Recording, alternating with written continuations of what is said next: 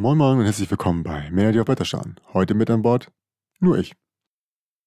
Ja, heute ist es eine Folge Querbrett und wir fangen gleich an mit den wichtigsten Informationen. Knut ist zwar praktischerweise noch dabei, aber äh, dank des Lockdowns kann er nicht vorbeikommen und deswegen wird er die nächsten paar Wochen, Monate, jede, ich weiß keine Ahnung, wie lange das dauern wird, ähm, wird er halt nicht dabei sein können.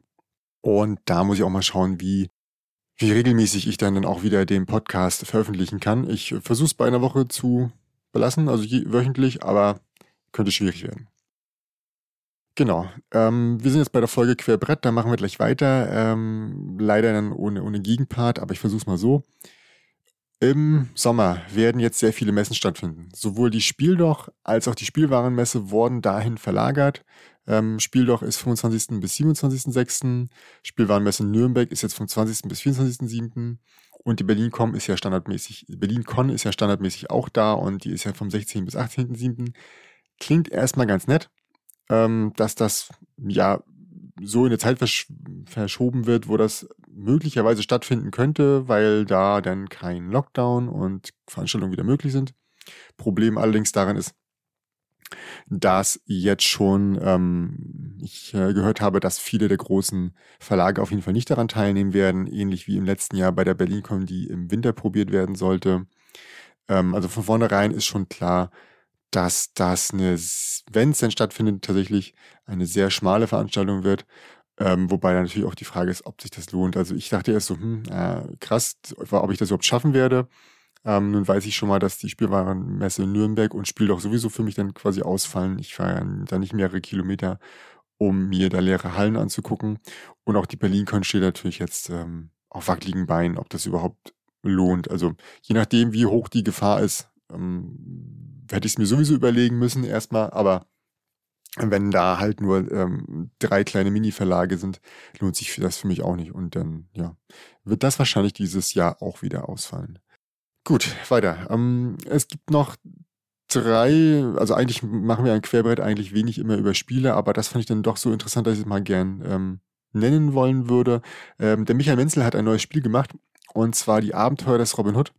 Und ich möchte über das Spiel deswegen reden, weil ich das sehr interessant fand, wie man sich über diesen Plan bewegt und was man da erlebt. Denn in diesem Falle laufen wir tatsächlich äh, mit unserer Figur wirklich über den Plan und da, wo wir ankommen, können wir auch dann was machen. Also dieser Plan ist doppel, äh, hat, hat Double Layer und äh, in dem obersten Schicht sind halt Möglichkeiten, da was rauszunehmen und ich weiß nicht, ob umdrehen oder ob es da drunter zu sehen ist. Jedenfalls kann man da an bestimmten Stellen, wo man interagiert mit dem Board, kann man Sachen rausnehmen und dann sieht man, was da drunter ist. Und das finde ich super interessant. Ähm, die Entfernung und so und das Laufen wird halt dadurch gemessen, dass die, dass es so, sag ich mal, Laufblöcke gibt. Das heißt, eine Figur, die irgendwo startet, kann sich entscheiden, schnell zu laufen oder weit zu laufen oder wie auch immer. Und man hat dann größere Blöcke als eine Figur, die zum Beispiel geht. Ist aber dann vielleicht auch, wenn sie ankommt, erschöpfter. Und also, ich glaube, es wurde ein Beispiel genannt, wenn jetzt zum Beispiel Little John ganz viel läuft, dann ist er schwächer im Kampf, zum Beispiel. Ähm, genau, also das fand ich interessant und werde ich mir angucken. Auch noch interessant ist für alle Sammler, Hans im Glück bringt Special Editions von Carcassonne und äh, Russian Railroads raus. Letzteres heißt dann Ultimate Railroads wohl. Ähm, Karton wurde schon vorgestellt auf Twitter oder Instagram, vielleicht auch beides, ich weiß nicht mehr genau.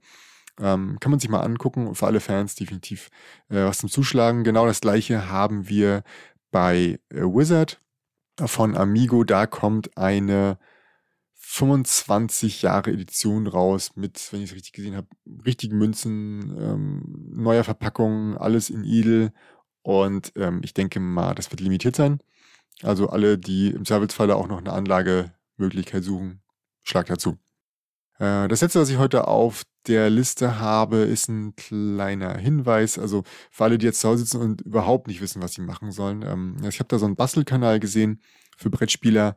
Äh, Woodfish Toys, ähm, der ist, scheint ziemlich neu zu sein, hat aber ganz nette Ideen. Ähm, was ich da jetzt gerade in den ersten paar Videos schon total geil fand, war, dass man sich so einen eigenen ähm, Zähler bauen kann, der so in Richtung von diesen, diesen Countern geht, die auch bei ENS End dabei sind.